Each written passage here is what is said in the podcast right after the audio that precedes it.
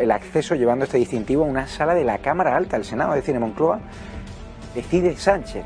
Es algo gravísimo, pero mucho más grave es que el fotógrafo oficial de la Moncloa, Borja Puig de la, de la Bella Casa, Borja Puig de la Bella Casa, me agrediese doblemente cuando me acerqué educadamente a hablar con el presidente. Señor presidente, ¿por qué no me ha dejado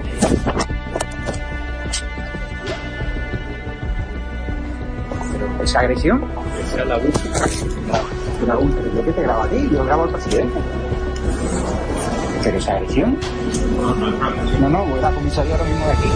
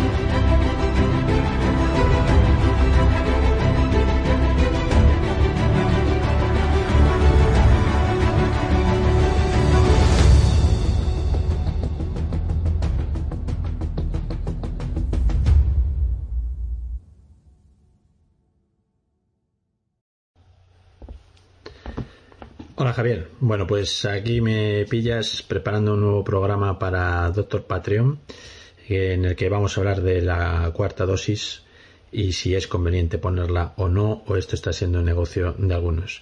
Pero bueno, me preguntas por los test de antígenos y te diré que, que yo pues eh, tengo los contactos suficientes porque ya he traído mascarillas que he dado gratuitamente a los pacientes que, visitan mi clínica. También traemos los test, que también los, he traído para hacer test de antígenos de forma gratuita a aquellos que, vienen a mi clínica y que pueden tener algún síntoma, pues para descartar que tengan el coronavirus. Y los test cuestan 0,8 dólares por unidad. Esto estamos hablando de test de saliva, con lo cual estamos hablando de muy, muy, muy poco dinero. Ponerlos en España al final te cuesta con el transporte y todo lo demás a lo mejor menos de un euro. Con lo cual, si el gobierno dice que va a regular los precios, la forma más fácil, y ya se demostró con las mascarillas, de regular los precios, pues al final es que nos dejen traerlos. Es decir, no que los controlen quién sí y quién no puede traerlos, que eso también pasó con las mascarillas. Recordaremos que las mascarillas empezaron a hacer acopio de ellas, a confiscar las mascarillas en los aeropuertos y quien realmente estaba detrás de estas mascarillas, gente que ya se dedicaba al mercado de, de traer productos de, de, Asia, sobre todo productos médicos, pues fueron dejados de lado y al final pues hubo empresas pues que se dedicaban, por ejemplo, al reparto de bebidas alcohólicas, las que fueron las encargadas de traer esas mascarillas y que luego pues resulta que a lo mejor eran conocidos, amigos, amistades de gente del gobierno. Una pena porque en países como Portugal un test de antígenos está costando dos euros. Es decir, pues eso, si cuesta traerlo un euro más o menos, pues entiendo que siempre se le va a ganar algo de dinero por el trabajo que, que es llevarlos. Hay que adelantar el dinero a China y todo lo demás. Y entiendo que mmm, siempre se le va a ganar un dinero, pero no evidentemente los valores que están teniendo ahora mismo en España. ¿Por qué no se permiten, por ejemplo, vender los test de antígenos un Carrefour en un Mercadona? Pues no lo sé, pues que al final, pues por ejemplo, si hablamos de test de saliva, no significa nada, es decir, simplemente significa pasar una turúndula y, en la saliva, en la boca y ponerla en un test de reactivos y hacer el, test, es decir, no son tóxicos, no son eh, un producto que vayamos a inyectar, no es un fármaco, y no los dejan vender. Pues ¿por qué? Porque sería la forma más fácil. Probablemente Carrefour pueda traer de repente un millón de test y, a lo mejor pues lo pueden vender a un euro y medio o incluso menos, con lo cual toda la gente tendría acceso a los test. Entiendo que, por ejemplo, si se quieren vender en lo que son las farmacias, porque la farmacia sea la que realice la prueba o porque después tenga un trabajo de enviar el resultado o lo que sea, pues entiendo que podría ser un poco más caro, porque al final significa el tiempo del farmacéutico en atender a, a los pacientes en este caso, pero no entiendo que no se permita la, libre circulación de los test, cuando además en muchas comunidades autónomas uno puede hacer un test, decir que es positivo, llamar a un número de teléfono y que te den siete días de baja, sin ni que siquiera el médico te haya comprobado qué síntomas tienes, la gravedad, si sí, si no, si es realmente un positivo o no. Entonces, bueno, es el negocio que está haciendo mucha gente y probablemente pues hay gente a lo mejor como ocurrió en las veces pasadas, pues que son cercanos, ya no digo incluso a lo mejor familiares, sino cercanos al gobierno y, bueno, pues siempre hacer algo sin competencia, pues siempre es mucho más eh, rentable y económicamente mucho mejor que si tienes la competencia muy fuerte y al final pues le ganas digamos un poco un poco margen. Y más o menos pasa lo mismo con las vacunas. Ya no se habla de AstraZeneca porque valía un euro con dos ya no se hablan incluso casi de Pfizer porque valía 19 euros y ahora todo es Moderna porque vale 54 euros. La cuarta dosis parece ser que solo es de Moderna porque aumenta por 5 los de antígenos y precisamente en el próximo programa en Doctor Patreon vamos a hablar de lo que es la inmunosupresión por eh, el uso de antígenos de forma continuada, es decir, las repetidas dosis de vacuna también pueden provocar una inmunosupresión, es decir, el efecto totalmente contrario. Hablaremos de eso en el programa. Para terminar, bueno, pues eh, vemos que realmente las bajas están siendo muchísimas, muchísimas. El gobierno ya empieza a hablar de lo de tratarlo como una gripe, que es lo que también comentamos en este programa, que mantener siete días de, baja pues es algo inviable y sobre todo cuando uno pues a lo mejor no tiene ni siquiera síntomas. Es decir, al final es una baja administrativa porque uno ha dado un positivo y, y incluso ha dado un positivo por vía telefónica, con lo cual me imagino que el próximo paso será yo creo que esta semana lo van a intentar bajar ya a lo mejor a tres días, que sería una cosa razonable.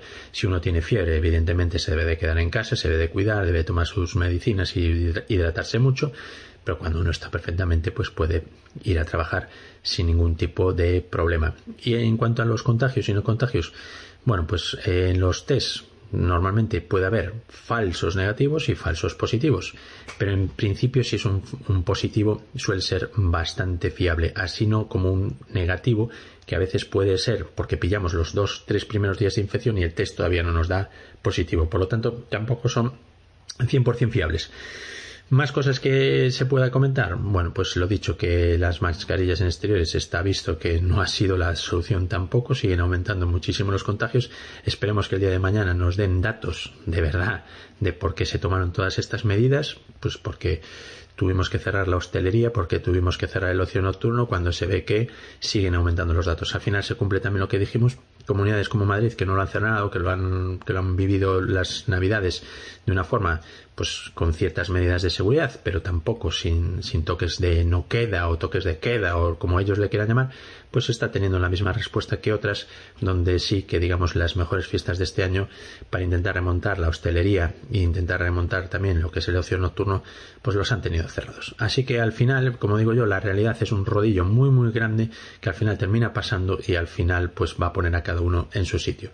Y de momento pues esto es todo. Prepararos para el próximo programa porque vamos a hablar realmente de la cuarta dosis que yo considero que no es necesaria ahora mismo, sobre todo por cosas que vamos a hablar, las nuevas vacunas que van a venir, los fármacos que también recordemos que ahora tenemos fármacos y sobre todo del síndrome de inmunodepresión por reiteración de antígenos, que os contaré un poco lo que es y el por qué debemos de tener cuidado con tanta dosis de vacuna una detrás de otra que al final no es la solución. Así que nada, nos vemos dentro de poco. Un saludo, Javier.